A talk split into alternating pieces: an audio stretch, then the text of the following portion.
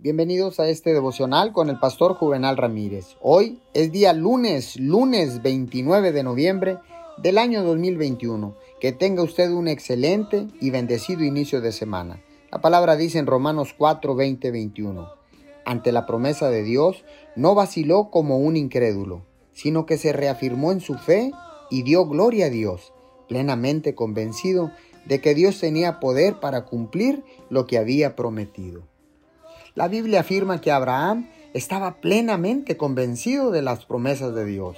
No vaciló ni cuestionó. En otras palabras, había fijado su mente y fue capaz de mantenerla fija durante la tentación. Usted será tentado. Eso es solo un hecho de la vida, pero con la ayuda de Dios, usted puede resistir la tentación la palabra dice que debemos estar en guardia y eso significa que debemos tener cuidado con las cosas que el diablo usa para descarrilar nuestra fe en Dios. La gente que fija su mente en algo se aferra a sus decisiones, dándose cuenta de que tiene que pasar por momentos difíciles para obtener el resultado que desean.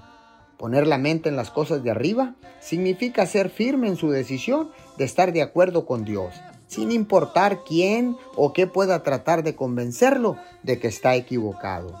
Señor, gracias, porque ahora tomo la decisión de antemano de ir hasta el final y alcanzar los resultados y las promesas que tú tienes para mí en el nombre poderoso de Jesús. Amén y amén.